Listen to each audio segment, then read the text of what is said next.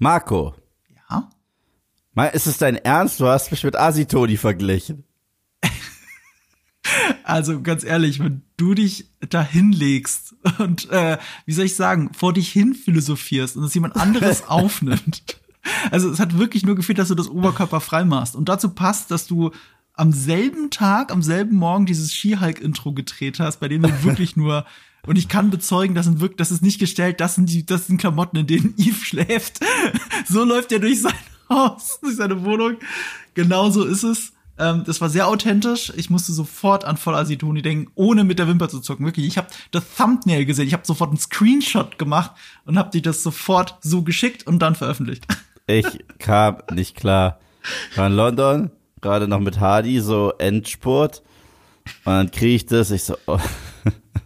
das hat er nicht auf Insta gepostet. Das hat er nicht gemacht, aber er hat das. Deswegen, ich muss auch dir ein bisschen Respekt zusprechen. Dass du, du machst es halt einfach, ne?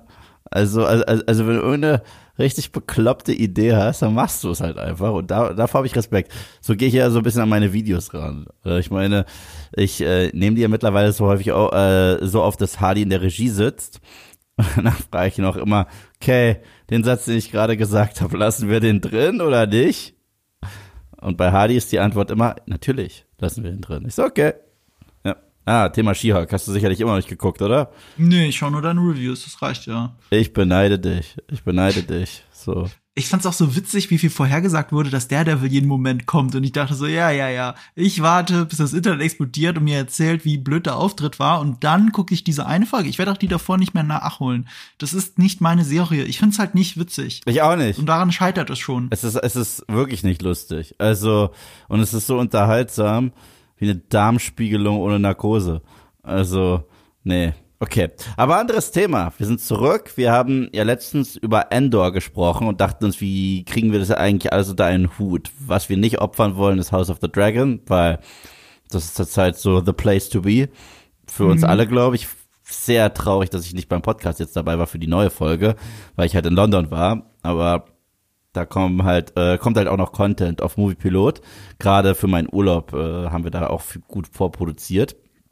Ähm, aber ja, diese Serie wollen wir halt nicht missen in diesem Podcast. Und bei Andor und bei Rings of Power, das ist ja die Serie, über die wir heute sprechen, ist es ja so, dass es okay ist, wenn man ein paar Folgen abwartet und dann darüber spricht.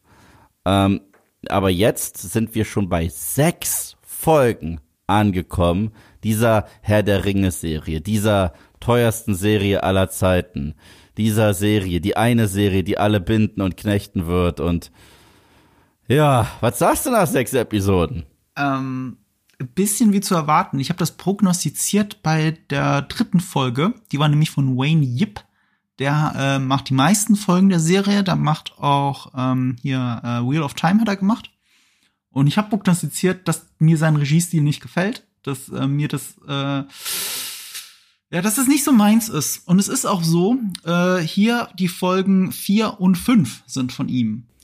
Und mhm. ich fand die nicht so geil. Ich fand die wirklich nicht so geil. Für mich waren sie so der neue Tiefpunkt an Langeweile, auch wenn es schöne Momente gibt, wie immer, und ich die Figuren immer noch mag und ich mag sie noch mehr und mehr, auch wenn ich die Folgen langweilig finde. Ähm, aber diese sechste Episode, die eben nicht von ihm war, sondern von äh, Charlotte Brandström, ähm, die fand ich super. Hm. Also super im Sinne von, das fühlt sich voll nach Herr der Ringe an. Okay. So, so habe ich mir eine Herr der Ringe-Serie erhofft. Ist sie perfekt? Nein. Es fehlen sogar ein paar meiner Lieblingsfiguren, aber trotzdem, das ist mal eine Serienfolge, wo ich sage, okay, wir sind hier bei einer Herr der Ringe-Serie. Da, damit kann ich sehr gut leben. Und meine Grundkritik bleibt dieselbe. Ich finde, das ist eine nette Serie. Das ist eine gute Serie von mir aus. Sie ist halt nicht Game of Thrones oder House of the Dragon Niveau. Und das erwartet man ja ein bisschen bei dem Budget und bei der Marke und bei dem Potenzial. Ähm, das ist sie für mich nicht. Dafür zieht sie sich für mich immer noch wie Hechtsuppe. Das ist eine Serie, wo ich, bevor ich die nächste Folge anklicke, ich sehe, wie lange sie läuft. Ich sehe 73 Minuten und denke so, oh nein, wieso 73 Minuten? So viel erzählt ihr da gar nicht. Man sieht es auch in unserem Skript, wo wir jetzt beide gerade reingucken. Ich habe es nach vier Handlungssträngen aufgeteilt. Da steht so wenig drin. Das, das habe ich nach zwei Szenen in House of the Dragon habe ich die Wörter schon eingeholt. So, also ähm, im Verhältnis. Dass die eine Serie beschäftigt mich die ganze Zeit und die andere, ähm, ja, die, die schaue ich halt mit. So. Das ist es immer noch, aber die sechste Folge finde ich ganz toll. und zeigt die Stärken, die diese Serie nun mal hat. Und äh, damit bin ich wirklich gut abgeholt. Okay, okay, das ist doch mal ein vernünftiges Fazit. Ja, bei dir? Äh, Ich, ich höre es schon bei dir raus. ja, also die Serie verliert mich von Episode zu Episode mehr, muss ich sagen. Mehr. Also ich fand die sechste auch die beste. Die war für mich eine Ausnahme. Aber tatsächlich auch nur anhand der Schauwerte, die ich aber auch erwarte von einer Serie, die so viel kostet. Alles andere, muss ich jetzt ja sagen. Und ich war einer von, ich war ein Champion dieser Show. Die ersten zwei Folgen haben mir richtig gut gefallen. Aber ich hätte nicht gedacht, dass alle Charaktere, die sie mir vorstellen, schon fertig sind. Und, und so bleiben. Die ganze Zeit. Also für mich war das ein Prolog, aber es ist, wir waren zwei Episoden in Numenor und haben gesagt, ja, wir werden angreifen. Okay, greifen wir an. Greifen wir an. Okay, das war jeder Dialog. Jeder einzelne Dialog war das. Und ja, man kann ihn noch so schön umschreiben, aber das Thema, die Aussage war eins zu eins jedes Mal das Gleiche. Es ist wie bei The Room, nur dass es bei The Room lustig ist, dass es jedes Mal das Gleiche ist. Galadriel geht mir so hart auf den Keks. Ich kann die nicht leiden. Also meine Fresse kann ich sie nicht leiden. Das ist Carol Danvers im, äh, äh, in Mittelerde. Und die anderen Figuren, ich finde Elrond ganz nett und Durin ganz putzig und auch seine Frau Disa. Aber es sind, das Problem ist, es sind nicht mal Charaktere. Ich bin jetzt am Punkt, wo ich sage, das sind keine Charaktere, das sind Avatare. Die laufen rum und die sind da, damit diese Handlung irgendwie funktioniert. Und die Handlung geht darum, hm, ist Sauron zurück. Es, äh, das, wa- und wir wissen, ist er. Das weiß jeder. Jetzt nur die Frage, wer ist es? Und selbst das ist für mich keine Frage mehr, weil es ist Evil Sexy Schiffbruch-Guy. Hellbrand. Und die Tatsache, weißt du, woran ich erkenne, dass mich die Serie mehr und mehr verliert? Ich schaue sie jetzt schon seit sechs Wochen. Und abgesehen von den Namen, die man kennt aus Lore, kann ich mir die scheiß Namen nicht merken. Es geht nicht. Es will nicht in meinen Kopf rein und dabei äh, fühle ich mich sogar schlecht dabei. Ich habe mich jetzt selber nicht mal gestoppt. Ich habe in meinem Recap mein Handy mit reingenommen und gesagt, fuck, ich google jetzt die Namen. Und, äh, und habe es nicht mal rausgeschnitten, weil ich so gesagt habe, das ist eins der Probleme der Serie. Nun, nachdem ich das alles gesagt habe, halte ich die Serie für Kacke, wie viele da draußen. Nein. Ich halte sie nicht für Kacke, ich halte sie nicht für Scheiße, ich verstehe auch nicht diesen brutalen Hate, aber ich halte sie für verdammt langweilig. Für verdammt langweilig. Ich meine, die letzte Folge, nicht die jetzt, die wir jetzt geguckt haben, die könnte man auch nennen People sit at tables. Das war's. Also, die sitzen halt da und dann sprechen die ein bisschen, und dann sprechen die sogar teilweise über Tische. Weißt du, wie sie wirklich heißt? Hm? Parting. Ja, Das passt auch gut, ne? Es ist einfach nur, ja, Wege trennen sich. Die sitzen zusammen, aber die Wege trennen sich. So, im Prinzip hast du gerade die Folge wirklich beschrieben. Und die haben es noch krasser gebracht, weil nicht nur das, äh, ich dachte, Sitting and Talking at Tables hatten wir schon zu genüg in den Star Wars Prequels. Aber hier ist es fast alles und die sind noch einen Schritt weiter gegangen, fast in eine Meta-Richtung. Ich dachte, das machen die jetzt, um zu trollen. Die reden dann sogar am Tisch über den Tisch. Ja, das ist passiert in einer Folge. Und zum Schluss stellt sich sogar heraus, es war ein Troll-Move von Dudin. Und ich habe das Gefühl gehabt, das war ein Troll-Move von den Autoren. Damit die sagen, ja, ja, euch fällt auch schon mittlerweile auf, wie häufig wir über am Tisch sitzen und einfach immer das Gleiche sagen. Also reden wir heute einfach mal am Tisch über den Tisch. Ja, aber wie gesagt, ich finde die Serie hat Schauwerte, die immer noch beeindruckend sind. Aber nach sechs Episoden, ich kann nicht fassen, wie wenig passiert. Ich kann es nicht fassen. Und du bringst auch zu Recht den House of the Dragon Vergleich. Ist Game of Thrones Herr der Ringe? Nein. Aber äh, überleg mal, was nach sechs Stunden in der Herr der Ringe Trilogie schon alles passiert ist. Und die ist auch ein Slowburner. Und das ist, geht einfach nicht. Also, dann, und dann äh, singen die, sorry, sind Hobbits, wenn das die jetzt Harfoots nennen, schön für die, das sind Hobbits, dann singen die einen kleinen Song. Okay. Und der war auch ganz süß. Aber es reicht. Ich will, dass irgendwas passiert. Von mir aus sterben die alle, ist auch okay. Aber dann passiert wenigstens irgendwas. Es ist, ja.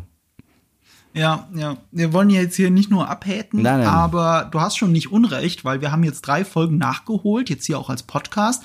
Ähm, zieh mir doch den Haarfüße-Strang einfach jetzt mal vor. Also Mhm. wenn wir schon von von äh, Handlungsstrang zu Handlungsstrang springen. Sind wir fair und nennen sie Hobbits? Ja, nee, ich nenne sie jetzt mal konsequent Haarfüße, versucht mir das anzugewöhnen. Ähm, aber sie sind ja die quasi Hobbits. Und die quasi Hobbits, du hast recht, es passiert nichts mit ihnen. Also sie haben im Prinzip in diesen drei Folgen, weil ich habe die jetzt hintereinander weggeguckt. Ich habe gestern zwei geschaut und äh, und heute eben die, also heute ist Freitag, ähm, heute die die morgens gleich die die neue. Mhm. Und in diesen drei Folgen sieht man nur sie reisen. Ähm, man hört dieses hübsche Lied singen, das mich aber schon auf so einer Hobbit-Ebene gekriegt hat. So, da fühle ich mich immer so Mittelerde beheimatet, wenn ich solche Lieder höre. Ne? Und es hat auch in der deutschen Synchro sogar funktioniert. Also das ist schön. Das ist einfach schön. Also bin ich ein bisschen in Mittelerde, genau wie bei den Hobbit-Filmen. Da finde ich das nett. Aber es passiert de facto sehr wenig. Ne? Also was, was passiert ist, und das ist selbst dann auch nur eine Behauptung, dass die ähm, Haarfüße jetzt den Fremden, den Stranger mögen, weil er halt die eine gerettet hat. Selbst das ist etwas, was nur berichtet wird von Nuri. Weißt du, sie sagt es ihm, äh, ich habe noch nie gesehen, dass sie so schnell jemanden ins Herz geschlossen haben. So, so das Motto, aber selbst das merkst du ja nicht, du spürst es nicht, es wird einfach behauptet. Ähm, äh, er rettet die andere, zeigt irgendwelche Kräfte. Damit wissen wir ja nicht mehr als vorher. Auch wenn er dieses äh, Eis da zaubert und jetzt Nuri ein bisschen böse auf ihn. Das ist alles, was passiert ist in dieser Zeit. So, sie, sie wandern. Äh, der Stranger zeigt, dass er wohl in Wirklichkeit einer der Zauberer ist. Welcher ist eigentlich mega offensichtlich, aber vielleicht ist es ja super Troll-Move und es ist Saruman. Aber ja, alle glauben, es ist Gandalf. Ähm, äh, er zeigt seine Kräfte. Wir wussten aber schon vorher, dass er Kräfte hat. Nuri ist jetzt ein bisschen angepisst, aber Nuri wird ihm nächste Folge schon wieder verzeihen. So, das ist alles, was passiert ist bei den Haarfüßen in drei Folgen. Ich gehe einen Schritt weiter. Ich habe gelernt, dass die Haarfüße größere Arschlöcher sind als, als Orks. Weil die nehmen alle zwei Sekunden in Kauf, dass, dass die anderen sterben. Sagt, ja, er ist halt zurückgeblieben, ist tot gegangen. Hops, aber ich gebe ihm einen schönen Tribute. Aber als die Orks gestorben sind, hat dieser eine Dunkelelf um die zumindest geheult. Ich so, okay, ihr, ihr, die, die, die, Bad Guys sind nicht so herzlos wie diese kleinen. Ja, aber, ja das ist witzig, aber du bist so einfach gemein zur Serie. Du Nein. weißt, dass dir Haarfüßen es leid tut. Das tut denen so äh, krass leid. Ja, oh Gott, Ja. der ist auf dem Berg stehen geblieben. das ist ja so ein Ding. Die Hafe sind ja unsere Hobbits und damit Stellvertreter auch für Ignoranz. Weil auch die Hobbits, ähm, der Großteil der Hobbits ist ja ignorant. Es ist erst Frodo, äh, ein bisschen Bilbo und eben die Freunde von Frodo, die das ändern. Ja, aber, aber, aber der Rest der Hobbit-Gemeinschaft ist eben ignorant der Außenwelt gegenüber und will nur für sich sein. Also so ein Konservatismus vertreten sie.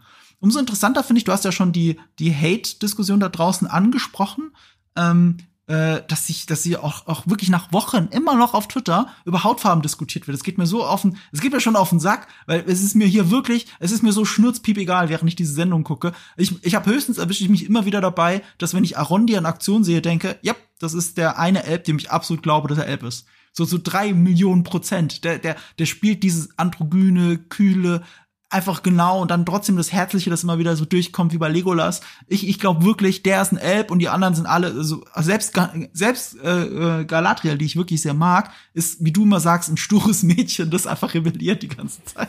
Ja, die macht halt Stress ohne Grund. Die ganze Zeit überall, wo sie hingeht, sagt sie, leckt mir am Arsch. By the way, ich brauche eure Hilfe. Aber ich werde nicht fragen.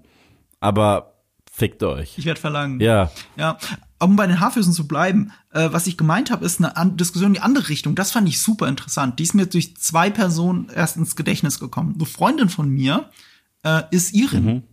Und ich habe sie mal direkt darauf angesprochen, wir haben ein bisschen darauf angesprochen, was die Haarfüße ja alle einen irischen äh, Akzent haben oder Dialekt haben. Ich glaube, Akzent müsste man in dem. Fall sagen.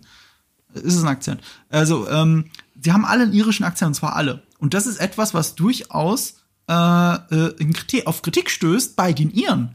So, und dann hat man darüber geredet. Und es war gerade, als, als, als die Queen gestorben ist. Und, und das ist ja auch so ein Ding, das ist, geht den Iren ja am Arsch vorbei. Für sie, für sie sind ja die, ist die Königin quasi eine Tyrannin, die sie lange Zeit geknechtet hat. Und äh, ich, ich finde diesen einen Gag-Vergleich so witzig. Äh, als ihre zu leben, ist ungefähr so, also ihr, ihren im Verhältnis zu England, das ist ungefähr so, als würde man in einem Haus leben und der Nachbar ist totaler Clown-Fan. Und zwar total verrückt. Er, er hat überall Clown-Puppen und stellt Clowns auf die Fensterbank und so weiter und so fort und vergöttert Clowns. Und du hast Clowns. Und dazu kommt noch diese Metaebene. Du weißt sogar, dass dein Großvater von einem Clown umgebracht wurde. so, ungefähr das ist das Gefühl, als ihre neben Engländern zu leben. Und jetzt sind wir hier schon wieder bei einer Serie, und darüber habe ich nie nachgedacht, ähm, bei der ausgerechnet die Haarfüße, die unzivilisiertesten von allen, also außer Orks vielleicht, aber wie du sagst, selbst Orks sind teilweise zivilisierter, die unzivilisiertesten äh, in diesem ganzen, bei all diesen Handlungssträngen, bei all den Völkern, die wir sehen, das sind die, äh, die ja noch mit irischem Akzent reden, während es ausgerechnet die Elben natürlich sind, die mit einem stark britischen, äh, englischen Dialekt reden. Und deswegen klar ist, okay, die einen hoch zu Ross und schön und elegant und und die andere Person, die mich beeinflusst hat, war äh, Donny O'Sullivan. Grüße gehen raus, der war ja schon mal hier im Podcast. Äh, Habe ich über Better Call Saul geredet. Donny, früher Rocket Beans, hat es auf Twitter so schön genannt, die Lumpen-Kelly Family. Die Haarfüße, die Lumpen-Kelly Family. Äh, das fand ich so lustig. Aber es ist wirklich so, Iren fühlen sich davon schon ein bisschen äh, schlecht dargestellt. Verstehst du diese Kritik? Ich dachte, ich dachte, dass sie sich jetzt schlecht dargestellt fühlen, weil die alle aussehen wie Leprechauns. Also wie, wie so kleine Kobolde. Und das sind das, die, die, die gibt's ja in Irland. So. Aber ehrlich gesagt. Oh, stimmt, das kommt mir noch dazu. Ja, es könnte mir nicht egaler sein, diese Debatte darum. Ja. So, ich habe dazu keine Meinung. Äh, also ich habe dann zu meiner Bekannten gesagt, also ich finde ja ehrlich gesagt, dass die Haarfüße oder die, äh, wie heißen die, Hair, wie heißen sie nochmal, Haarfoots? Haarfoots ja. heißen im Englisch, ne? Dass die Haarfoots ja ehrlich gesagt so ein bisschen die, die, die, die herzliche Seele dieser Serie sind, in meinen Augen, auch wenn sie wenig zu tun kriegen aber sie sind die Seele so ein bisschen, genau wie die Hobbits bei den Filmen. Und damit sehe ich tatsächlich keine schlechte Darstellung, weil das sind ja die Netten. Die Elben sind ja die, die super ignorant und hochnäsig sind. Ich weiß nicht, ob das eine bessere Darstellung ist. Ja, und nur weil jemand einen Akzent hat, heißt es ja nicht automatisch, dass diese ganze Kultur dann noch auf Teufel komm raus damit verbunden werden muss. Sonst müsste ich ja wirklich offended sein von Watto in Episode 1. Oh, shit, ja. Aber kann das auch so ein bisschen sein. Also, also, also George Lucas denkt schon stark in Stereotypen bei der Gestaltung seiner Figuren. Ich find Watto lustig, ich bleib dabei. Ole Manne. So. Ich find den lustig, ich bleib dabei. So. Naja. Ja. Naja, gut, ich wollte das nur mal erwähnt haben. Die Lumpen Kelly Family, das werde ich nie wieder los. Aber gleichzeitig muss ich auch sagen, wir leben in Zeiten andere Sensibilitäten. Ich bin da nicht so leicht irgendwie für mich nicht, mir nicht so leicht auf den Schlips getreten. Deswegen, keine Ahnung. Ich finde es übrigens auch immer noch ganz süß, dass sie ihre Tarnung der Umgebung anpassen, weil hier kriegen wir es ja wirklich dargestellt, so ein bisschen wie beim Indiana Jones Film mit, mhm. mit den äh, weißt du, mit den Linien, die über die Karte wandern. Mhm. Ich habe so drauf gewartet, dass sie wie in einem Mel Brooks Film irgendwo dagegen stoßen und dann nochmal umdrehen. ich, ich muss auch deswegen daran denken, weil ich kann uns immer noch über diese Plot diesem Plot lachen, dass Galadriel ins Wasser springt. Was war denn die Idee dahinter? Ich meine, ich verstehe, dass sie umkehren möchte, okay, aber sie springt halt quasi am einen Ende des Atlantiks ins Wasser und die Idee soll sein, sie schwimmt jetzt zurück durch ein ganzes Meer. Du verstehst es nicht. Sie ist badass und sie trotz, sie ist trotzig. Das bedeutet, es ist viel geiler zu sterben als ins Paradies zu gehen. Aber genau das ist halt in einem Mel Brooks Film passiert. Wenn yeah. du dich erinnerst, in Helden in Strumpfhosen, mm. Robin springt ins Wasser und dann wird das durch Linien auf der Karte dargestellt, wie er auch falsch schwimmt auf dem Kreis und so weiter, bis er endlich wieder in England ist.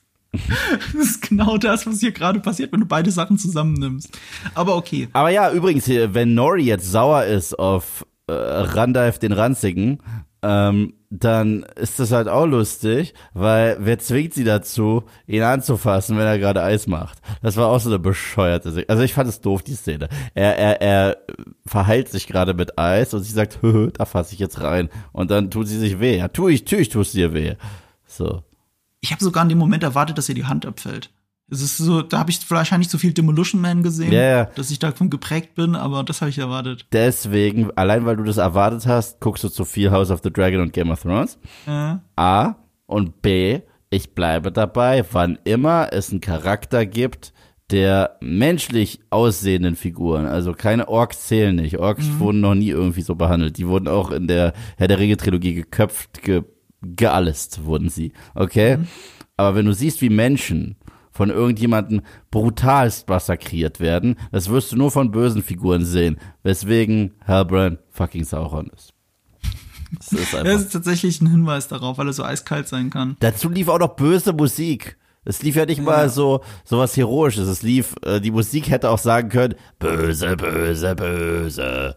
So. Ja. Die Kamera fängt das auch so ein. Also Ja, sie total. zeigt ihn dann untersichtig wie einen Helden oder eben einen Bösewicht, dann teilweise leicht schräg, damit, oh, mit ihm stimmt was nicht. Also es wird ja dann auch so dadurch suggestiv dargestellt. Also sie machen tatsächlich kein Geheimnis draus. Das meiste Gegenargument, das ich gegen deine Theorie höre, dass es, äh, dass er in Wirklichkeit sexy Sauron ist, wie du immer so schön nennst, das meiste, das, das, das häufigste Gegenargument, das ich immer wieder von euch als Instagram-Nachricht bekommen habe, war, das wäre ja zu offensichtlich. Alles in dieser Serie ist so offensichtlich. Also die Le Serie, muss ich auch sagen, die Dialoge, die hast du ja schon in der ersten Episode kritisiert. Und ich war sehr gnädig, weil für mich war das Prolog. Aber die meisten Dialoge sind Exposition. Oh, schau doch nur dort, da ist Galadriel, die Schlechterin der Orks, die übrigens diesen Orden hat. Und war sie nicht auch schon bei der Schlacht und da beteiligt? Wenn das die Dialoge sind, dann gehe ich doch davon aus, dass offensichtlich, das was offensichtlich ist, höchstwahrscheinlich auch die Realität ist in dieser Show. Das ist nicht House of the Dragon. Bei House of the Dragon haben wir einmal, einmal angemerkt, dass die Exposition nicht ganz so clever war wie bei Game of Thrones, als bei der Hochzeit gesagt wurde so, oh, sie hat das Grüne an, deswegen bedeutet das ja das und das. Aber das ist ja hier andauernd. Also das ist ja hier die ganze Zeit. Und generell verstehe ich nicht, wieso niemand glaubt, dass Sauron leben könnte. Sie sagt, der lebt und da ist übrigens sein Symbol. Ah, okay. Hm. Ja. Dann lass uns doch davon direkt zu einem Dialog springen, der mich geärgert und gefreut hat, Mhm. nämlich Elrond und Durin. Also das mit dem Tisch hast du schon erwähnt. Ich fand, ich finde immer die Dynamik zwischen beiden wirklich schön. Ja. Also wirklich, ich freue mich immer, wenn ich die beiden in einer Szene sehe. Das hat für mich auch mit die meiste ähm, Herr der Ringe Atmosphäre tatsächlich, weil sie es mit den Zwergen auch super hinkriegen hier, mit einer Mischung aus äh, geschicktem Digital Compositing, schöne Positionierung äh, wegen Vorder- und Hintergrund, damit die Zwerge klein aussehen und so weiter. Es, es finde ich alles super herzlich und weil, äh, wie, wie du sagst, es ist alles so offensichtlich. Es gibt eine Stel Sa Sache, die hat mich in der Folge, ich weiß gar nicht mehr welches war, ich glaube, es war die fünfte, hat's mich unfassbar genervt. Nämlich dieser Eid von Elrond. Elrond schwört ihm den Eid, niemandem was zu sagen. Ne? Und er gibt dem Schmied, gibt er das Mithril. Natürlich sagt er ihm auch, als der Schmied nachfragt, also äh, ich habe ein Eid geschworen, nichts zu sagen. Aber aber das ist doch jetzt klar, wenn du ihm das Mithril gibst, dann ist klar, wo das herkommt. Und wenn du sagst, aber ich, ich sag nichts dazu, äh, äh, äh, ist auch jedem klar, was ähm, äh, wo es herkommt und warum du nichts sagen darfst. So und und trotzdem ist es für Elrond eine wichtige Charakterentwicklung, so wird es zumindest dargestellt, dass er hadern muss mit sich selbst, ob er diesen Eid bricht oder nicht, weil es geht ja darum, sein Volk zu retten. Und ähm, das ist halt so albern, weil es halt jedem klar ist. Er hat den gleichen Dialog auch mit äh, Gilgalad oder wie er heißt, also der Anführer der Elben. Äh, das hat er genau denselben. Ich darf nicht sagen, weil ich habe einen Eid geschworen. Ja, okay. Also, das, weißt du, wenn, wenn ich so zu meiner Mutter gekommen wäre und sie hätte gefragt, hast du das kaputt gemacht oder dein Bruder? Und ich würde sagen, äh, ich hab, ich, ich darf nicht sagen, ich habe einen Eid, ich habe es meinem Bruder versprochen. also, okay, alles klar. So, der Dialog ist an der Stelle vorbei. Aber, aber ich habe wirklich das Gefühl, sie denken nicht darüber hinaus, was diese Dialoge wirklich bedeuten. Hauptsache, sie sind bedeutungsschwanger formuliert. Denk nicht drüber nach. Hast du den CGI-Baum gesehen? So. Ich glaube, das ist die Denke. Ich, äh, ich glaube, ich glaube, es geht nicht sehr viel generell denke die Dialoge rein. Denn jedes Mal, wenn ein Dialog anfängt, haben die dann immer so einen Kameraschwenk und zeigen dir unfassbare Landschaften und auch alles, was sie aus dem Computer entwickeln können und probieren dich dann da, davon abzulenken, wie doof die Dialoge eigentlich sind. Ja, also ich bleib bei Seans Aussage, unfassbar geile Establishing-Shots. Ja, Die total. sind wirklich geil, das sind alles Moneymaker. Manchmal hast du das Problem, dass das King nicht so geil ist, dass die Leute dann vor den Landschaften stehen. Also du siehst dann wirklich, als Beispiel, wenn sie auf diesem, äh, auf dieser Burg sind, diese Speerspitze, wenn die da an den Mauern stehen, du siehst einfach, dass das Keying nicht funktioniert. Du siehst es an den Schiffen sehr oft, wenn sie da in die Ferne gucken, dass das Keying nicht gut funktioniert und dass sie halt von der Green, von einem Greenscreen stehen. Das äh, tut dem nicht immer gut, aber das ist trotzdem teuer und aufwendig und irgendwie schön aber es funktioniert nicht ganz. Ich bin über einen TikTok gestolpert. Jetzt kann ich jetzt leider auch nicht sagen, welche TikTokerin das war, aber das hat mich nicht mehr losgelassen in diesen drei Folgen, die ich jetzt seitdem gesehen habe. Ähm, ich weiß nicht, ob du das kennst. Kennst du das Kotelettenphänomen bei den Elben in der Serie? Nein. Also, all diese Elben, das ist mir vorher nicht aufgefallen, ich habe nicht drüber nachgedacht, aber dieser TikTokerin, die haben diese Koteletten nicht. Also, du weißt, was ich meine, ne? Ich weiß, was Hier neben dem sind, Ohr. ja. So. Die sind nicht da. in den originalen Filmen haben die ja alle lange Haare und deswegen hängen da auch lange Koteletten, also Haar, lange Haare als Koteletten da so runter. Und das macht optisch was mit dir, weil du nämlich das Gefühl hast, durch diese langen fallenden Haare auch an den Ohren vorbei sehen die Gesichter sehr lang aus. Mhm. Und was sie bei den Elben hier gemacht haben, ist, sie haben bei allen Elben haben sie die abrasiert, die Koteletten. Und dadurch hast du eine sehr merkwürdige Frisur, was dem, was das Ganze auch so ein bisschen, finde ich, was, was Exotisches gibt, das funktioniert. Aber diese, die Gesichter sehen dann dadurch alle zerknautscht aus. Als hätten sie einen komischen Hut auf. Und um das zu beweisen, hat sie einfach in ihrem TikTok, hat sie die kurz reinretuschiert. Sie hatten alle Elbenfiguren einfach kurz normale Koteletten, also nicht mal diese Langhaardinger, sondern wirklich ganz normale Koteletten, wie du und ich sie tragen, reinretuschiert. Und du hast dir das angeguckt und hast gedacht, stimmt, jetzt sehen die nicht mehr merkwürdig aus. Hm. Jetzt hat Elrond nicht mehr so ein zerknautschtes Gesicht. Jetzt, jetzt, jetzt glaube ich ihm eher, dass er Elrond aus den Filmen sein soll. Das fand ich total, das war so augenöffnend, diesen Moment zu sehen. Und ich sag ja immer, Arondir taugt mir als Elb am meisten. Mhm. Und es liegt jetzt in der Nachbetrachtung auch daran, weil er als einziger kurzgeschorene Haare hat. Ja. Weil dann fällt das mit den Koteletten nicht so auf. Dann ist es nicht merkwürdig, dass da keine Koteletten sind. Und weil er so ein bisschen spielt wie ein Vulkanier. Er, er, er, ja, klar. Ich meine, Vulkanier sind sogar von den Elben aus äh, Herr der Ringe inspiriert. Und er kommt dem halt am nächsten. Dieses Nicht-Gefühle zulassen, aber alles, was er tut, ist leidenschaftlich geprägt. Deswegen mag ich auch Arondia so sehr. Ja, ich finde ihn okay. Also, ich finde die wie die meisten Figuren okay. Ähm, fehlt mir trotzdem irgendwie was. Vielleicht liegt es daran, dass, dass er auch nicht mit äh, interessanten Figuren interagiert. So die Interaktionen, die, die machen es für mich zurzeit nicht. Ich glaube, die Interaktion, die die Showrunner am interessantesten finden, ist die zwischen Galadriel und Halbrand. Ich glaube, mhm. das juckt die am meisten. Mhm. Und ich glaube, ja. weil die halt so stolz darauf sind, dass es so offensichtlich Sauron ist. Und äh, alles andere, Durin und Elrond ist, ist niedlich und auch charmant hier und da, aber es führt halt häufig zu nichts. Das ist ja, und, und Mithril hat ja jetzt auch ein, eine neue Backstory, habe ich richtig verstanden. Ich weiß nicht, wie neu die ist, da habe ich mich jetzt äh, nicht eingelesen. Die ist sehr neu. Ist 80 neu. Also, also sie hat jetzt eine Origin Story, dass ein Elb und ein Balrog sich gekloppt haben an einem Baum und die, und, mhm. lass mich nicht lügen. Das, und im Grunde genommen ist die Energie, die freigesetzt wurde, ist ein Simarill und daraus wurde Mithril. Und das wird bei mhm. den Zwergen gelandet. Ich habe keine Ahnung, ich weiß, dass sich Tolkien-Puristen darüber aufgeregt haben. Könnte mir nicht egaler sein. Mir auch nicht. Also, wenn mir jetzt jemand gesagt hätte, das ist eins zu eins, ich ganz ehrlich, ich habe das gar nicht hinterfragt. Sebastian hat halt, als wir die Folge geguckt haben, mhm. direkt darauf reagiert und meinte, oh, paar Fans werden pissig sein. Und ich, okay. Und deswegen, äh, das ist halt auch die Sache. Ich reg mich halt nicht künstlich auf. So über diese ganzen Lore-Sachen. Ich kenne mich da selber so schlecht aus. Ich habe halt als Referenz wirklich nur diese zwei Trilogien und fertig. Und deswegen mich jetzt aufzuregen, oh, ihr macht die Lore, die ich so liebe, kaputt. Ich so, ja, ich kenne die nicht so gut. Sorry.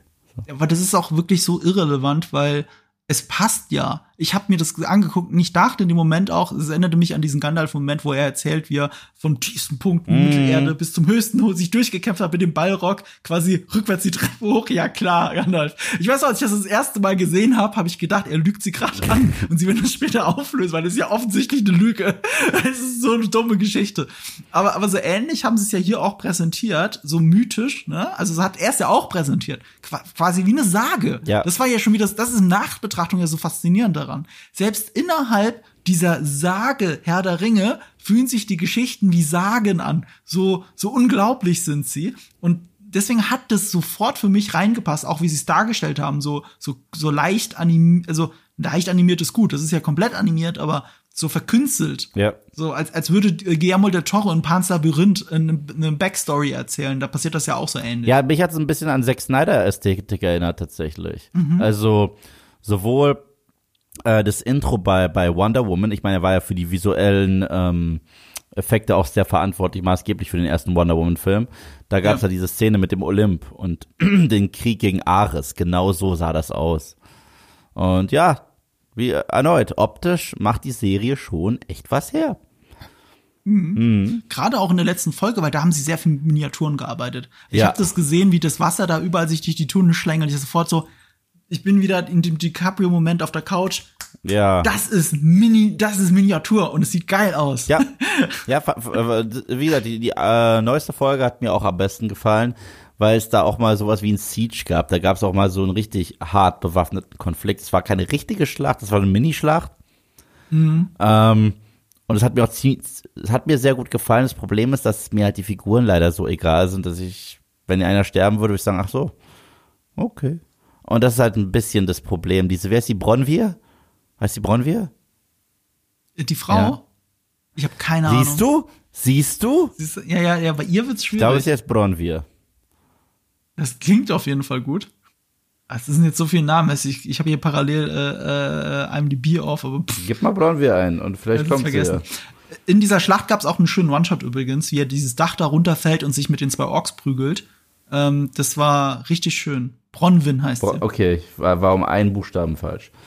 Ähm, ja, erneut. Ähm, es ist halt wahnsinnig viel Pathos, ne? Was halt auch gut ist, weil es gehört zu Herr der Ringe. Das Problem ist, Herr der Ringe war ja auch ein Slowburn, aber der Slowburn diente den Figuren. Das heißt, wir äh, lernen die Hobbits kennen, die ihre Comfortzone äh, verlassen und lernen die dann besser kennen und nach und dann führen wir Aragorn ein und lernen erst, ah, Aragorn ist nicht nur irgendwie so ein Sawyer aus Lost, sondern ein Held, der sich seiner Aufgabe nicht stellt und lernen ihn besser kennen. Dann sind wir bei den Elben und dann, wenn dann Schlachtszenarien passieren, sind wir schon so richtig drin und invested in die Figuren. Und hier lernen wir Figuren kennen, die nichts machen, außer ein bisschen reden und am Tisch sitzen. Und dann gibt's halt einen Kampf. Okay. Und äh, der Kampf ist cool. Der Kampf ist cool. Da, da würde ich jetzt insofern dagegen argumentieren. Für diese ähm, sechste Folge sind in den zwei Folgen davor wurde sehr viel aufgebaut. Also ich glaube beide, ich glaube beide Folgen haben diesen Handlungsstrang weiterentwickelt. Und deswegen fühlt sich auch der sechste, die sechste Folge wie ein großer Payoff an, weil hier mehr vorbereitet wurde als in den Folgen davor. Ja und nein. Äh, ich, ich widerspreche dir ja gar nicht mit meiner Aussage, die ich gerade getätigt habe. Der Plot wurde vorbereitet, aber die Figuren halt überhaupt nicht. Also es gab überhaupt nicht viel Character Development in der ganzen Serie bis dato. Das heißt, wir lernen die halt nur kennen und die haben halt eine Aufgabe und sind halt sehr eintönig und sagen halt auch, jeder, jede Figur sagt alle zwei Sekunden das Gleiche. So, ich bin diese eine Figur und ich mach das. Und fertig. Und wenn es dann zum Konflikt kommt, habe ich nicht dieses emotionale Investment. Klar, der Payoff ist endlich da, weil du siehst, äh, Numenor wird schon probiert zu überzeugen, wir müssen doch eingreifen und so weiter und so fort. Und in diesem kleinen Dorf wird gesagt, wir müssen uns bewaffnen und vorbereiten, weil die Orks kommen. Aber für mich ist da die interessanteste Figur tatsächlich gewesen. Ich glaube, das ist eine Originale. Das ist dieser Adar oder Adar. Adar, Den, den ja. finde ich, den finde ich stark, weil ich habe sowas noch nie gesehen in der Welt von Mittelerde. So ein gefallener Elb, der aber auch irgendwie seine Kinder betrauert, wenn er die verliert, seine Orks. Das heißt, er ist sich, er ist zwar böse, aber er hat ein Herz für seinesgleichen. Und das fand ich wahnsinnig spannend.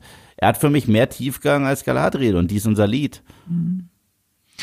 Ich bin absolut bei dir. Plus, sie haben sogar bei ihm so ein bisschen schönes, äh, nonverbales, subtiles Storytelling. Zum Beispiel, das allererste, was du in dieser sechsten Folge siehst, ist, dass er diese Samen pflanzt. Und du weißt nicht warum. Und später erfährst du aber, dass das Tradition der Elben ist. Und damit siehst du, dass er auch seine Elben, äh, seine elbischen ähm, Tugenden nie komplett abgelegt hat, so wie er eben jetzt kein kompletter Ork ist. Das macht ihn interessant oder dass er immer diesen einen Handschuh noch trägt. Er ist ja wirklich hin und her gerissen, quasi visuell, zwischen optisch sichtbar, zwischen äh, dem, was Morgoth war und das, was sein El Elbendasein ist. Also du siehst doch zuerst, glaube ich, seine, seinen Handschuh, seinen Morgoth-Handschuh und dann siehst du, wie er mit der bloßen Hand, die aber schon so ein bisschen zerfällt, ich glaube, da fehlte sogar ein Daumennagel oder ein Fingernagel, und mit dieser bloßen Hand hat er dann Samen gepflanzt in der Erde. Also das ist wirklich, er ist ein Zwiespalt und wandelnder. Ja, voll. Er ist Anakin Skywalker. Und dadurch ist es interessant. Ist so. Plus, er ist natürlich einfach von Game of Thrones gecastet, weil es Benjamin Stark ist. Ja, total. Darf ich dir was fragen? Ja. Ich weiß, normalerweise lesen wir nie direkt was vor, was in unserem Skript steht. Aber warum ist ein Punkt Harvey Weinstein? Du kennst doch bestimmt die große Anekdote. Also für alle, die es nicht wissen übrigens, die gerne J.K. Rowling boykottieren, aber komischerweise nicht, ähm, also Harry Potter boykottieren, aber komischerweise nicht Herr der Ringe. Äh, der überführte Vergewaltiger und große Filmproduzent Harvey Weinstein hat ja die Herr der Ringe Filme produziert für äh, also mit Peter Jackson. Aber er war ja schon immer ein Arschloch. Also auch mhm. unabhängig davon, ob man wusste oder nicht wusste, ähm, dass er sich an Frauen vergeht. Er gilt als ein Riesenschwein und wie er mit Menschen umgeht und alles. Ihr alle habt das schon gesehen, wenn ihr nämlich den Film Tropic Thunder schaut. Weil in mhm. Tropic Thunder spielt Tom Cruise eigentlich Harvey Weinstein. Sie nennen ihn dann aber anders. Wie heißt er da? Les Grossman. Les Grossman, was ja auch schon ein witziger Name ist. Und äh, das ist eigentlich Harvey Weinstein. Und natürlich spielt ihn Tom Cruise, weil Tom Cruise produziert seine Filme selber. Er ist da einer der wenigen Schauspieler, der wirklich 100% in Hollywood unabhängig ist von Harvey Weinstein. Ihm kann das alles egal sein. Er macht sich über Harvey Weinstein lustig. Das muss man Tom Cruise lassen. Und mhm. Harvey Weinstein hat eben Herr der Ringe produziert, hat auch immer wieder äh, Peter Jackson reinreden wollen. Peter Jackson musste immer für seinen Film kämpfen und Peter Jackson hat ihn gehasst. Mhm. Und es gibt diese schöne Anekdote, wie er für den dritten Film einen ah, der Orks. Ich weiß, ich weiß, diesen, äh, der aussah wie aus He-Man, der, der eine. Ich weiß genau, wen du meinst. Das ist witzig, das sagt ich auch immer, dass es der ist, aber es ist wohl ein anderer. Es ist ein hm. anderer Ork der sieht dann auch noch mehr aus wie Harvey Weinstein. Also sein Gag war, er, er, um sich an Harvey Weinstein zumindest innerhalb des Films visuell zu rächen, ist einer der Orks offensichtlich Harvey Weinstein. Es ist nicht mal der mit der Hand. Ich dachte, jahrelang ist es der mit der Hand. Und ich habe heute ein Bild auf Twitter gesehen, nein, die meinten einen anderen, der da einfach nur steht und schreit. Aber der sieht wirklich genau aus wie Harvey Weinstein. Also du hältst ihn daneben und Harvey Weinstein sieht ja eh schon mal so ein bisschen zerfallen aus. Und genauso sieht der Hawk aus. Es ist unglaublich. Der ist eins zu eins in Die Rückkehr des Königs drin. Harvey Weinstein. Und äh, Peter Jackson hat das kommentiert mit den berühmten Worten Fuck him. so. Aber das ist aber, aber tatsächlich muss ich sagen, das ist eine krasse Seltenheit in Hollywood, okay? Weil dem wurde ja wirklich von allen, auch von so vielen, die jetzt gegen ihn aussagen, äh, äh, dem wurde so hart der Rücken gedeckt. Deswegen bin ich ja einer von denen, ich bin kein Fan davon, dass er also sagen, oh, habe ich nie gewusst. Ich so Bullshit, habt ihr. Ich meine, es gibt einen Film, der sogar von Weinstein produziert wurde. Ein großer Franchise-Film, mhm. in dem das sogar Thema ist. Und das ist krass, okay? Ich weiß gar nicht, was du meinst gerade. Scream 3. In Scream 3 ah, okay.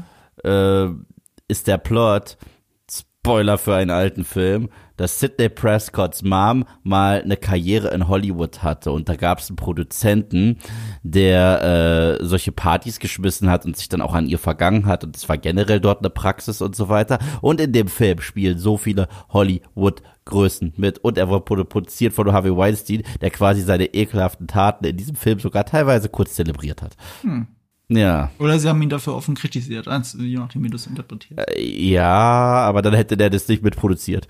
So. Äh, ja, ich glaube, er ist wirklich, der sieht das nicht. Der hat dafür äh, zu viele Schallklappen. Ja. Egal. Er hat, er hat sich selber, ich meine, wenn er sich selber als Ork gesehen hätte, hätte er jetzt, hätte, er ist ja auch, ich meine, der hat ein ganz anderes Selbstbild, denke ich. Ja. Ich weiß es nicht. Auf jeden Fall war der da drin, so in Rückkehr des Königs. Und ich gucke diese sechste Folge und ganz am Anfang ist auf einmal ein Ork, den habe ich vorher noch nie gesehen. Also vielleicht war er vorher da, aber ich habe ihn vorher nie gesehen, so ein dicker Ork. Und, und ich gucke dir so an und denk, fuck, der sieht doch noch mehr aus wie Harvey Weinstein, noch dicker in, also der hat auch noch mal zugenommen, glaube ich, äh, oder hat er extrem abgenommen wegen seiner Verhandlung? Ich weiß es nicht mehr. Ich glaube, er hat abgenommen. Aber er sah für mich aus wie ein sehr, sehr dick, also noch dickerer Harvey Weinstein mit langen Haaren. Und hm. dieser Ork, also ich war mir auch nicht sicher, ist das, ist das nicht? Er hatte sogar ein bisschen Sprechtext gehabt. Das war wirklich ganz am Anfang, als er da die Samen gepflanzt hat und so. Das ist einer der ersten Orks, der mit ihm redet.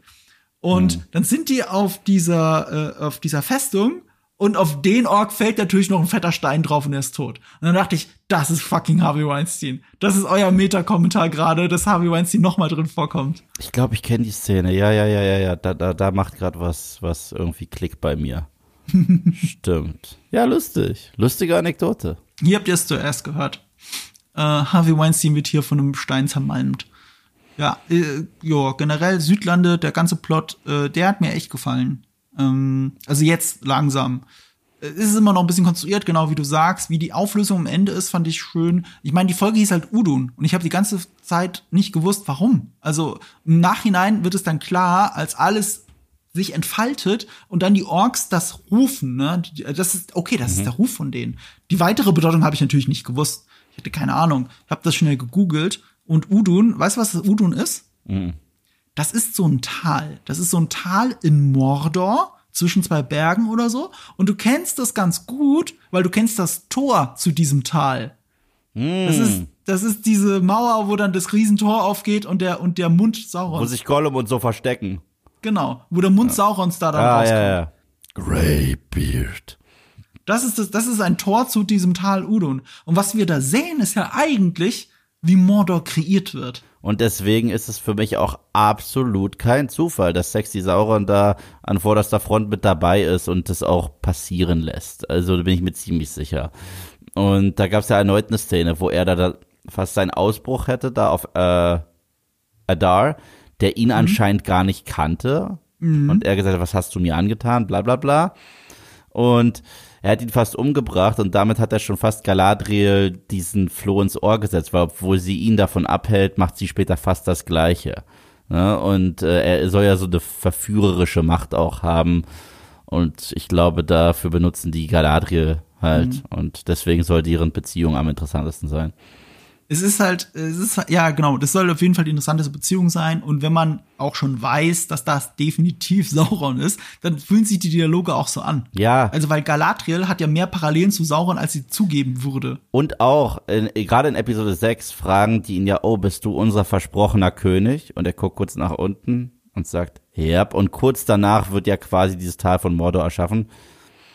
Da, darüber soll er ja regieren. Und niemand kennt ihn. Weißt du, die Leute müssen ihn fragen. Niemand kennt ihn. Niemand hat je von ihm gehört. Weder den Namen noch irgendwas anderes. Er läuft einfach rum und sagt mit dem Medaillon, ich bin der versprochene König. Und alle so, okay. Und gehen sie auf die Knie und besingen ihn und so weiter, weil er halt natürlich als Antithese zu Aragorn gedacht. Genau, und, und wir dürfen nicht vergessen, er hat sich dieses Wappen überhaupt erst geklaut, also äh, als er erfahren hat, du brauchst so ein Wappen, um Sachen zu schmieden. Und davor hat er kurz in die Schmiede reingeklotzt und dann hat er sich das Wappen schnell geklaut, damit er was schmieden kann. Was will er schmieden? Hm. Weißt du? Er hat ja auch Galadriel bereitwillig verraten, ne? Für so einen Gilden, für so einen Gildenabzeichen. Ähm, es gab noch sehr, sehr viel mehr Anspielungen hier. Also, also auch dieses, ähm, als er neben Galadriel sitzt und davon berichtet, wie es war, in diese Schlacht zu reiten mit ihr, dass er dieses Gefühl der Macht nicht mehr abgeben will. Und Galadriel kann das verstehen. Und sie ist ja jemand, der fast vom Ring auch verführt worden wäre, wie wir uns erinnern in den Filmen. Also auch Galadriel strebt nach dieser Macht, um das zu tun, das Gute zu tun, wie sie vermeintlich glaubt, ähm, was sie damit tun könnte. Das ist ja auch genau das, warum sagt, Gandalf sagt, deswegen kann ich diesen Ring nicht anfassen. Genau. Aus, aus dem Willen heraus, Gutes zu tun, würde ich wahrscheinlich Böses tun, weil mir dieser Ring die Macht dazu gibt. Das ist das Verführerische. Und beide, und beide haben dieses Verlangen danach, sowohl Sexy Sauron als eben auch Galadriel. Ich bin so froh, dass sich dieser Name durchsetzt. Ich, das ist so geil. lasst ihn trenden. Lasst Sexy Sauron trenden. Ist das von dir? Ja. Oder ist das irgendwo aus, aus Reddit? Ich weiß nicht. Ist es wirklich von dir? Ich habe es einfach irgendwann mal gesagt, weil mir nichts eingefallen ist, wie ich den nennen soll. Ich so, ja, Sexy Sauron. Ich finde das super. Weil er soll ja sexy sein. Er soll ja sexy sein. Er sieht halt aus wie so, so, so dieser Typ. Wie hieß der bei äh, Fluch der Karibik 4? Auch so ein schiffbrüchiger Missionarjunge, der auch immer so halb das Shirt offen hat und das ist so durchnässt und dann verliebt er sich in eine Meerjungfrau. Das ist so eins zu eins äh, hier Sunnyboy, aber er guckt dafür immer alle zwei Sekunden zu böse. So. Ja, eben, eben so ein bisschen dieses Aragorn-Look. Weißt du, ihm hätte ich noch eher abgekauft, dass er Isildur sein soll. Also er sieht ja wirklich aus wie verwandt mit Aragorn. Ich bin überhaupt nicht zufrieden mit Isildur in der Serie, muss ich sagen. Überhaupt nicht. Der ist für mich irgendwie, der ist halt nur da. Wenn er jetzt nicht Isildur heißen würde, dann wäre das halt so, ja, äh, blauäugiger Typ Nummer 80.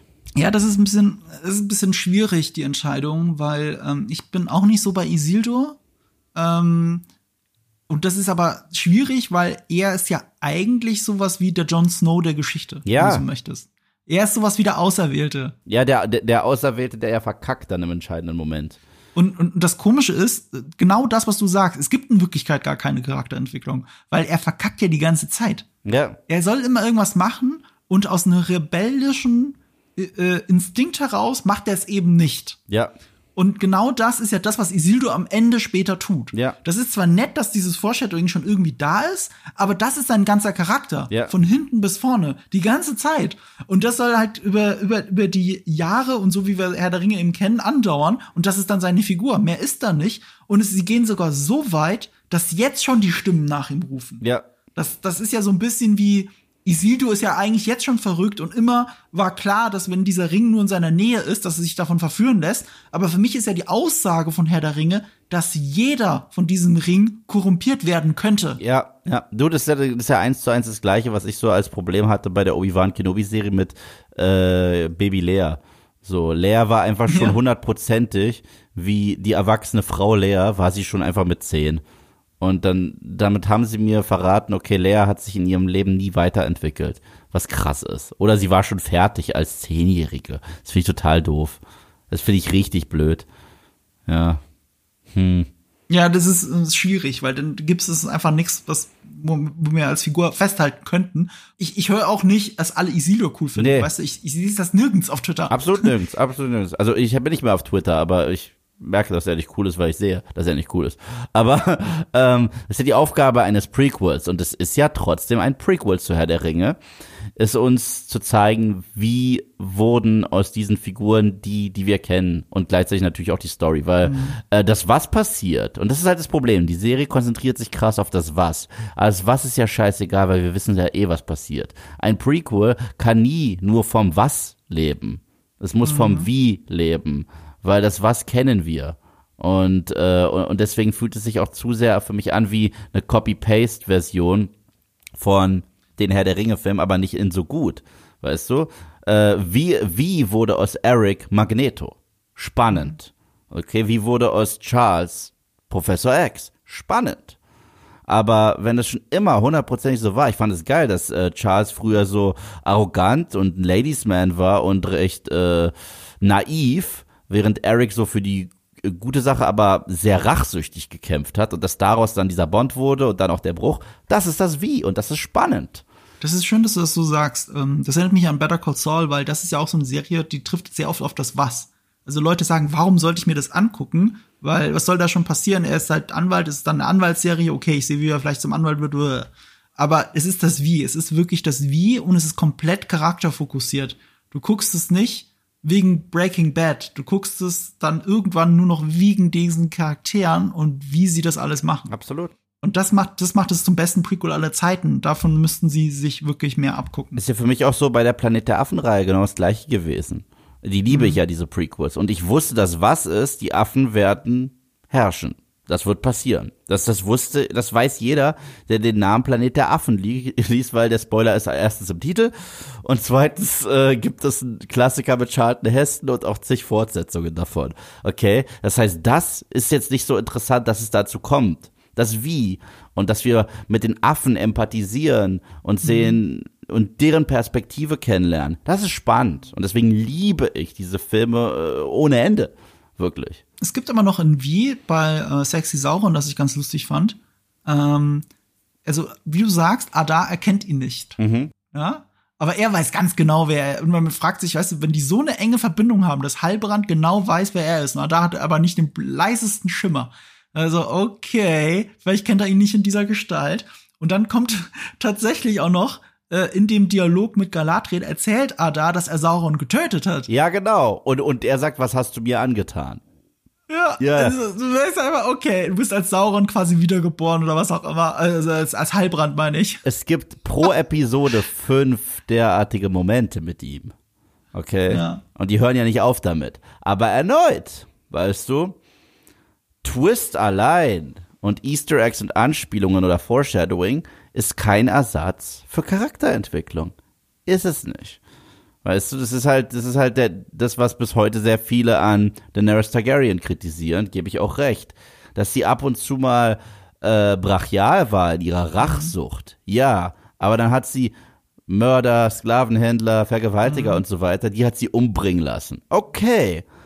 Aber sie war immer diejenige, die gesagt hat, ich möchte nicht auf dem Aschethron sitzen und äh, mich nicht irgendwie an Unschuldigen oder Kindern und Frauen vergehen. Und auf einmal macht sie puff und macht mehr Leute tot als die Lannisters in ihrer ganzen Dynastie.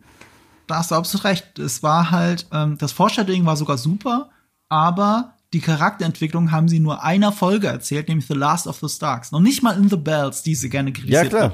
Die Charakterentwicklung von ihr wird erzählt in The Last of the Starks. Und die wird nur dadurch erzählt, dass alle, alle letzten Verbindungen, die sie hatte, zu der alten Daenerys Targaryen einfach gekappt worden sind, geköpft worden sind. und dann ist einfach snap, jetzt ist sie böse, jetzt ist sie verrückt. So, das, das ist die Charakterentwicklung, die wir in einer Folge erzählt kriegen und das macht's halt so scheiße.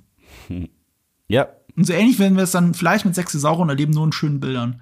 Ähm, mal gucken. Aber ich, ich tatsächlich, auch da, ne, ich mag ja irgendwie Galadriel. Ich finde, sie kriegt keine Charakterentwicklung, genau wie du sagst. Aber ich mag es, wenn die Darstellerin bedeutungsschwanger und irgendwie fies an der Kamera vorbeiguckt. Ich, ich, ich finde, das hat was. Ich, es hat was, wenn Galadriel da an ihrer Rüstung steht mit ihrem Dolch oder mit zwei Händen auf dem Rücken. Ich finde das einfach eine coole Ikonografie.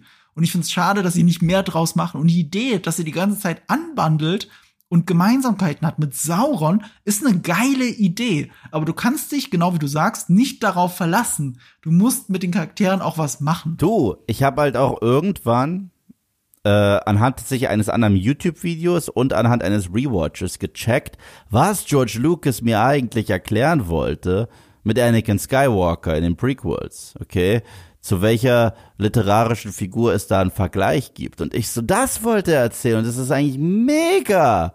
Aber die Umsetzung war nicht gut. Okay, also erneut das Wie. Weil George mhm. Lucas, wenn man es weiß, oder äh, dann, dann, dann kann man es nicht mehr nicht sehen, okay? Ich bin mir felsenfest davon überzeugt, dass Anakin Skywalker angelehnt wurde an Graf Dracula. Aber richtig, nein, nein, nein, aber, aber wirklich aus, aus dem Roman Bram Stokers Dracula. Du lachst, aber das meine ich jetzt gar nicht äh, lachhaft. Das ist ein Typ, der treu äh, für seine Gemeinde sogar an der Front kämpft, sich ver unsterblich verliebt, aber verliebt, äh, verliert seine Liebe Ach, die, wirklich die Origin Story ja, von Dracula, ja, ja. mit dem Film Dracula. Äh, du weißt schon. Ja, ja, jetzt weiß ich, was du meinst. ich dachte an Bram Stoker. Bram Stoker, also, Bram, Bram Stokers Dracula, so heißt das.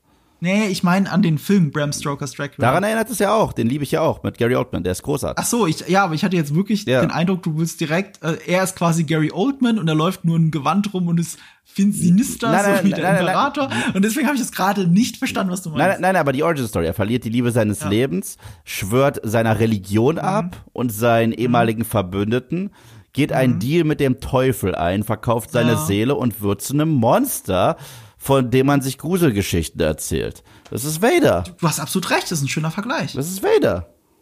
Ja. Gut. Wir kommen jetzt von Vader wieder zurück zu Herr der Ringe, ich weiß es gerade nicht. Äh, ich habe mir noch was anderes aufgeschrieben, was mich ein bisschen, also nur mal so eine, eine Sache, die, die ich halt irgendwie absurd finde, weil da widerspricht dann die Handlung, die ich sehe, der Welt, die mir, die, die mir bis, die ich bis dahin gefühlt habe, sagen wir es so du Numenor, ne? Dieses große Königreich auf dieser Insel. Die Handel betreiben, aber komischerweise nicht mit Mittelerde. Deswegen frage ich mich ganz, mit wem handeln die denn? Also die umsegeln Mittelerde, gehen zu den anderen Kontinenten und handeln dann nur mit denen oder was auch immer? Also mit wem handeln die? Nach Valinor gehen sie auch nicht? Also es ist ein bisschen merkwürdig. Okay, sie wollen mir erzählen, dass sie sich von der Welt abgetrennt haben. Aber es ist ein groß, großes, mächtiges Königreich. Ich sehe überall unglaubliche Gebäude, dieses Gildensystem, das sehr fortschrittlich ist für diese Zeit äh, diese absolute Versessenheit eben auf Handwerk, äh, ein, ein Volk, das in sich eigentlich vereint ist und trotzdem, und da war ich schockiert, als dieses Schiff abgefackelt wurde, fällt in dem Dialog, dass sie ja zum Glück noch drei Schiffe haben. Sie haben ernsthaft, dieses Königreich hat nur vier Schlachtschiffe, die nicht mal so groß aussehen, die aber komischerweise diese riesig, diesen riesigen Trupp beherbergen können, den du dann später siehst, als sie, als sie über, über, über die Stadt herfallen. Ähm, das fand ich sehr merkwürdiges Storytelling. Weißt du, was ich meine? Ja. Also vielleicht bin ich auch zu verwöhnt von, von, von Game of Thrones und House of the Dragon, wo dann immer ganze Flotten das Meer überqueren und so und dann noch ein Drache im Hintergrund fliegt und hier sind halt so drei mittelgroße Schiffe mit ganz vielen Pferden noch drauf. Also ich sehe wenig Soldaten und sie haben nur das. Das ist so, das ist Numenor? Ich war so ein bisschen äh, schockiert. Ja. Ich war generell von dem Plot äh, nicht so angetan, muss ich sagen, in Numenor. Ich fand, der hat sich, der hat sich so gezogen wie, äh, hm. wie äh, Kaugummi. Und es gab so ein paar Szenen, wo ich wusste, was sie uns per Message sagen wollen, aber das war mit einem Holzhammer rein. Da dachte ich mir, wow, äh, wo die auf einmal sagen, diese Elben und die nehmen uns die Arbeit weg. Ich so, mm. wirklich? Wirklich? Dann sagen die sogar an einer Stelle Elf Lover und ich, wow. Äh, subtil. So. Ja, und am Ende alle mit dem Hitlergruß, wenn sie sich melden. Ja. Ich weiß, das hat verschiedene Bewandtnisse. Also es ist auch so, man sieht ja die, ähm, diese großen Statuen von den Numenor noch mit, mit der ausgestreckten Hand in Herr der Ringe. Da ist aber, glaube ich, auch die linke Hand.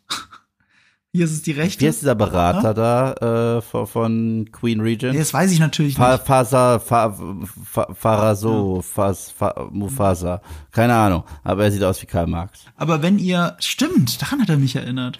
Ähm, wenn ihr aber mal Lust habt, woran mich das erinnert hat, halt bloß als Light-Version, es hat mich ganz stark an den Plot von Rome erinnert. Hm. Also diese Senatoren und wie sie sich gegenseitig die ganze Zeit verschwören und das Volk aufwiegeln. Nur dass Rome halt eine mega geile Serie ist. Und ähm, und hier ist es halt so eine Soft-Version davon. Wir haben es auch immer wieder mal, du hast einen fantastischen Establishing-Shot, dann geht es in einen Dialog rein. Und was ich relativ häufig hatte in diesen drei Folgen war, dass zwei ineinander verliebte Figuren, mhm. ein Mann und eine Frau, dass der Dialog so aufgelöst wird, dass sie sich an beiden Händen halten und eine totale das filmt und die Kamera langsam auf sie zufährt. Teilweise gehen sie sogar noch so einen Schritt zur Seite. Es gibt so einen Moment von Arondia und äh, Bronwyn, ähm, wo sie auch das machen und dann so noch so einen Schritt in Richtung Kamera gehen, wie auf einem Theater, wie auf einer Theaterbühne. Und ich schwöre bei Gott, in dem Moment hatte ich das Gefühl, der Dialog möchte gerne intrigant Game of Thrones mäßig sein. Gleichzeitig inszenieren sie es wie Sturm der Liebe, die Telenovela, von der meine Mutter ein großer Fan ist. Ich weiß nicht, wer das gemacht hat. Das hat mir irgendjemand letztens auf Instagram zugeschickt. Hast du gesehen, was, also ich finde ja Rings of Power super äh, optisch, ja. Aber mhm. die waren irgendwie für die Vanity Fair oder so. Ja, ja. Und hast du dieses gesehen äh, vor dem schwarzen Hintergrund, wo die so ins Bild reingehen und auch solche ja, Posen ja. machen? So, das sah halt aus wie GZSZ, eins zu eins. Ja, und dann einer hat GZSZ, GZSZ Musik, Musik drunter gelegt. Ich hab mich totgelacht. Ich so, wow. Am krassesten hat's gepasst bei Elrond, weil der macht sogar den, der, der hat so, das Ki ja, so die Hand kurz am Kinn und macht dann als hätte er gerade gecheckt, dass die Kamera ihn gerade beobachtet. So. Ja. Äh, also ich habe so krass gelacht. Ich habe das, glaube ich, in einer Endlosschleife irgendwie siebenmal geguckt und ich konnte nicht glauben, ich will, dass das das Intro wird. Weil, äh, äh, by the way, ich bin kein Fan vom Intro der Show. Ja, ich auch nicht. Ich bin wirklich immer so kurz davor, den Skip-Button zu drücken. Ich, ich skip das jetzt immer. Nee, ich mache das irgendwie so ungern aus Prinzip. Aber es zieht mich nicht gut rein. Mittlerweile bin ich wenigstens an dem Punkt nach sechs Folgen, dass ich glaube, die Musik wieder zu erkennen. Also, also ich glaube, ich würde es mitkriegen, äh, wenn ich, wenn das Musikstück jetzt getauscht worden wäre. Ähm, ich verstehe, dass dahinter ein bisschen Symbolik steckt mit den Bäumen und so weiter und das Schwarz ist dann alles auf. Aber das ist ja, das ist ja offensichtliche Küchenpsychologie. Das ist nicht so kompliziert, das rauszulesen. Die Aufgabe des Intros ist ja, mich so ein bisschen reinzuziehen in diese Welt. Mhm. Und das macht es halt nicht. Ich muss ein Intro sehen bei einer guten Serie und sofort drin sein. Und ich habe die These aufgestellt im Livestream, wo du nicht dabei, dabei warst mit Maurice, dass es keine geile, perfekte, tolle Serie gibt mit einem schlechten Intro. Ich kenne keine. Also in allen meinen Top 10 Lieblingsserien ever sind haben alle geile Intros. Selbst Lost zum Beispiel. Das ist ein ganz simples Intro. Das stimmt tatsächlich. Da hast du recht. Also mir fällt nix ein. Und dann hat jemand gesagt, äh, Battlestar Galactica hat ein scheiß Intro. Und dann, also im Live-Chat. Und ich so, was? Also, also erstmal, zuallererst. Es ist zufälligerweise der gleiche Komponist übrigens wie von äh, Lord of the Rings, also äh, von äh, äh, Ringe der Macht. Das ist Beer McCreary, der es gemacht hat. Bear. Das Geile an dem Intro ist, es hat diesen schnellen Rhythmus, der auch so untypisch für Cypher ist, auf Trommeln und so weiter. Und gegen Ende machen sie das, was man damals bei der Serie Mission Impossible in den 60er Jahren gemacht hat. Man nimmt Impressionen aus der Folge, die du jetzt sehen wirst, und schneidet die super, super schnell zusammen zur Musik. Und damit du schon mal so einen Teaser hast für das, was dich alles erwartet. Und das ist einfach mega geil. Das Intro von Battlestar Galactica ist einfach mega geil. Und da kann keiner was anderes erzählen. Also es ist halt, es zieht mich rein. Ein gutes Intro zieht dich immer rein. Ja, ja, ich, ich finde ja sogar, du weißt ja, eine meiner Lieblingsserien ist sogar Boston Legal und ich liebe sogar dort das Intro ohne Ende. Das ist ja 90er, ne? Nee, das ist ja äh, Anwalts das ist, Nee, das ist, zwei, das ist 2000er. Das ist ja, aber es fühlt sich an wie 90er. Ja. Wie eine 90er-Serie. Weißt du, was ich meine? Ja, und die haben da halt sogar Meta, den Meta-Humor dann irgendwann ins Intro mit reingehauen, was halt auch geil ist, weißt du? Eben. Und äh, ich liebe auch das Community-Intro. Hammer. Hammer. Und dass sie es auch verändert haben, je nach Genre. Weißt du, in der 8-Bit-Folge, in der Dungeons and Dragons-Folge, in den Halloween-Folgen. Das ist super. Mhm. Ja. Und wenn du da auf den Text achtest, merkst du, wie düster es eigentlich ist. Das ist einer der düstersten Texte, die du je gehört hast, eigentlich im Intro. Welcher Text? Der Intro vom Community Song. Was für ein Text meinst du? Ach so, vom Song. Ach so, ja. Ah, ich, I see what you. Es ist sogar so, dass von Staffel zu Staffel der Zettel immer, immer kaputter wird. Ja, klar. Also, dass es so ein bisschen abgefuckter ist. Also, ich, ich, ich liebe das. Also, gute Intros. Oder das Intro, was, was ja jetzt mittlerweile in, in, ähm, Generation Meme immer wieder benutzt wird von Mima, das Intro zu It's Always Sunny in Philadelphia. Man kennt die Musik ohne die Serie zu kennen, weil man, weil man das so häufig benutzt, weil es ist halt die most whimsical Music, die man sich vorstellen kann, schon richtig Dick Van Dyke mäßig, was halt mhm. eine krasse Antithese zu diesem brutalen, äh, abgrundtief rabenschwarzen, bösen Humor ist dieser Show. Und das ist halt das Lustige. Ja. Ja. Also die, die Musik ist Unschuld in Persona. Und die Serie. Ja, I, I challenge ja. you. Sagt mir irgendeine Serie, die mega gutes und schlechtes Intro hat. Und deswegen, alleine deswegen, und das ist fies, dass man das sagen muss, ab Sekunde eins der zweiten Folge war es, glaube ich, dass man sagen muss, ab da war mir klar, diese Serie wird niemals großartig. Das geht nicht. Ich liebe auch das Intro von The Walking Dead, auch von Barry McQuarrie übrigens. Das funktioniert ja auch. So, ja, stimmt. Das erzählt Super. Und das haben die sogar geändert für die neuen Staffeln. Und jetzt hat es diesen gezeichneten Look, der mega ist. Und es ist, also es ist halt geil. Ich guck's mir gerne an. Es ist ein Intro, das ich nicht skippe. Ich skipp, wie gesagt, ich skipp generell kein Intro, aber es sei denn, es müsste, es ist wirklich so schlecht, dass ich, dass ich dann ins Skip war. Also ich kann mich nicht erinnern. Ich kann mich nicht erinnern, welches Intro, bei welchem Intro ich das bewusst machen würde. Ähm, es ist ja umgekehrt, dass es mich manchmal ärgert. Zum Beispiel, ich mag das Intro von ähm, Jessica Jones auf Netflix. Und wenn du aber Jessica Jones bingst, und das kannst du eigentlich fast nur bingen, weil sonst ist es nicht so leicht zu ertragen, äh, weil die Handlung ja immer auch mit Cliffhanger und so was. Und äh, dann überskippt Netflix automatisch das Intro. Also ich habe das quasi nur eine Handvoll Mal gesehen in meinem Leben, wenn überhaupt. Ich liebe das Intro von Daredevil. Das finde ich super. Also She-Hulk hat aber auch ein gutes Intro. She-Hulk, äh, hat es doch eine Marvel-Serie, die haben doch das Intro am Ende quasi, die Animation, die Credits. Nee, die haben tatsächlich so, da wird der hast du kurz äh, schwarzen Screen und dann steht da She-Hulk Attorney at Law. Ich glaube, etwas weiteres, was sie in dieser Serie krass bereuen, dass sie das als Anwaltsshow gepitcht haben und den Titel gehauen haben, weil es nichts mit einer Anwaltsshow zu tun hat, aber ja. Ja, es ist halt eine Anlehnung an den Comic. Ähm, aber das, das meine ich damit. Also klar, also Marvel-Serien haben de facto auch ein Intro, weil, weil es halt immer dieses Namenseinblendung ist. Bei Loki ist die sehr kreativ gelöst, finde ich zum Beispiel. Mhm. Aber das ist nicht wirklich das Intro. Die Marvel-Serien haben einfach das Konzept, die zehn Minuten am Ende, wo die Credits laufen, das ist genau wie bei den Filmen äh, der Credits-Moment und dann gibt es kein Intro, kein richtiges. Es gibt eher ein Outro. Mhm. Ja, das kommt einfach, einfach dazu. Kommen wir langsam zu unserem Outro. Ähm, wir werden jetzt nächste Woche dann wieder über Endor reden. Mhm. Dann über äh, zwei Folgen, wenn ich es gerade richtig im Kopf habe. Und äh, wir werden natürlich dann irgendwann noch mal zu Rings of Power zurückkehren und über mehr als eine Folge reden. Und irgendwann, ich bin mir gerade nicht sicher wann, aber dann lassen wir es als Teaser einfach im Raum stehen, wird auch Maurice noch mal dazu stoßen als großer Herr der Ringe-Nerd. Wupp, wupp. Der uns dann mehr über Udun und so weiter erzählen kann. Definitiv. Also glaubt er dann auch an die sexy sauren Theorie? Ich bin mir nicht sicher. Ich glaube, ich habe sie ihm erzählt. Und äh, aber, aber du kannst die Serie ja nicht gucken und es nicht mehr denken. Also du kannst höchstens, wie gesagt, du kannst höchstens denken, dass es zu offensichtlich, es muss eine andere Lösung geben. Aber ich, dann traut man der Serie einfach zu viel zu. Hm. Es wäre sogar, ich fände es sogar blöd, wenn es so wäre. Nicht, weil ich dann Unrecht hatte und du Unrecht hattest, sondern weil sie erzählen es doch so. Sie erzählen doch, das wäre doch eine interessante Charakterentwicklung, auch wenn sie nicht vielleicht gar nicht erzählt ist, aber sie ist wenigstens gut geforeshadowed. Und wenn das ganze Foreshadowing nur ein, ein, ein Red Herring ist, dann ist das halt so, okay, also dann, dann, dann, dann geht's so wirklich nur um den Effekt.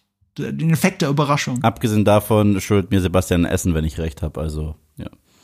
Ich hoffe, du hast dir ein gutes Steak-Restaurant ausgesucht. Ja, mal gucken, wo wir hingehen. Ich, ich habe schon eine Idee, aber ja. hat es mit Pastrami zu tun? Nein, nein, nein, nein. nein. aber ja. Das machen wir noch, wenn ich irgendwann mal wieder in Berlin bin. Das machen wir. Ja, musst du freitags am ersten Monat, äh, das, äh, am ersten Freitag des Monats ist immer, ja. Willst du, willst du vielleicht, ich weiß, in meinem Lieblingspodcast heißt ein Flauschig, gibt's die sogenannten Local Heroes. Da macht man immer Werbung für, für äh, lokale Restaurants und andere Läden. Willst du kurz Werbung für deinen Lieblingsladen machen? Darf man das? Ich weiß gar nicht, ob man das darf. Darf man das einfach machen so? Äh, naja, also wir sagen ja, es ist Werbung. Also es ist keine Schleichwerbung. Auch wenn du nicht dafür bezahlt bist. Genau, unbezahlte Werbung. Ähm, ja. Linus Barbecue in Wedding. Äh, erster Freitag im Monat. Wow, bestes Pastrami, so authentisch, Texas-Style. Wow, einfach nur wow. Wow. Also, Du schickst mir immer wieder Bilder, nur um mich zu ärgern. Mir läuft gerade das Wasser im Mund zusammen, einfach nur, weil ich dran denke. Das sieht wirklich gut aus. Ich esse manchmal Pastrami ähm, äh, Sandwiches, einfach nur, weil ich denke, vielleicht ist es ja so, wie Yves mir immer sein Pastrami-Sandwich beschreibt und es ist nie so. Nein, da müssten wir echt hin, aber da wirst du echt austicken. Da wirst du echt austicken. Also, das nächste Mal, wenn du kommst, plan das mal so, dass es eventuell am Anfang eines Monats ist und am Wochenende dann. Mega.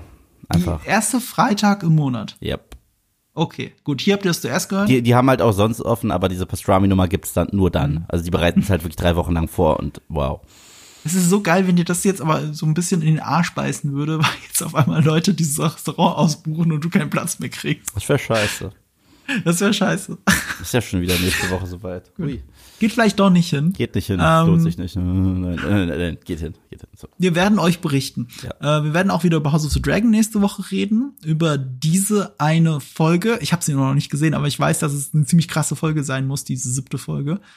Ähm, nach allem, was man so hört. Ich bin gespannt. Wir reden dann darüber. Wer hat die gesehen? Wer hat die schon gesehen? Ich habe die noch nicht gesehen. Nein, aber du hast gesagt über diese eine krasse Folge. Ja, aber die ist als Screener schon verfügbar seit. seit Ach, wirklich? Okay, krass. Ja, und äh, es gibt schon Fotos aus der Folge, also offizielle Fotos, nicht mal ein Leak oder Ich sowas. habe nur den Trailer gesehen. Und da weiß man, oh, das ist die Folge. Und sie wurde eigentlich die Folge davor auch extrem vorbereitet. Also wenn man jetzt weiß, wie die Story sich entwickelt, ist klar, was in der siebten Folge passieren muss. Ja. Und das ist heftig. Also da passieren heftige Sachen. Ich glaube, es ist sogar die äh, nächste und letzte Miguel Sapochnik-Folge. Okay. Also damit ist definitiv eine wichtige Folge. Ja, ich bin, ich bin, ich bin heiß drauf. Ja, also sei heiß drauf. Ich bin auch heiß drauf. Ich schaue es mir am Wochenende an, weil ich den Screener ja Zugang schon habe. Ähm, aber ich habe mir Rings of Power angucken müssen. Drei Folgen, deswegen hatte ich keine Zeit dafür. Ich habe nicht mal Endor geschaut, die vierte Folge. Das mache ich am Wochenende. Oh, die habe ich, die hab ich ähm, auf dem Hinflug geschaut und dann habe ich das Recap im Taxi gedreht. Jetzt habe ich gesehen, dass du es gemacht hast. Ich habe es mir natürlich nie angeschaut, aber ich habe gesehen, dass du es im Taxi gemacht hast. Ja, Shoutout an Hardy, der war so mein Jimmy Olsen. Die ganze Zeit. Das Witzige ist, ich will jetzt kein Shade of Hardy werfen, aber ich mach's trotzdem. Ich habe gesagt, du bist echt mein Jimmy Olsen. Er so, ja, Mann. Wer ist das nochmal? Und ich, oh Mann.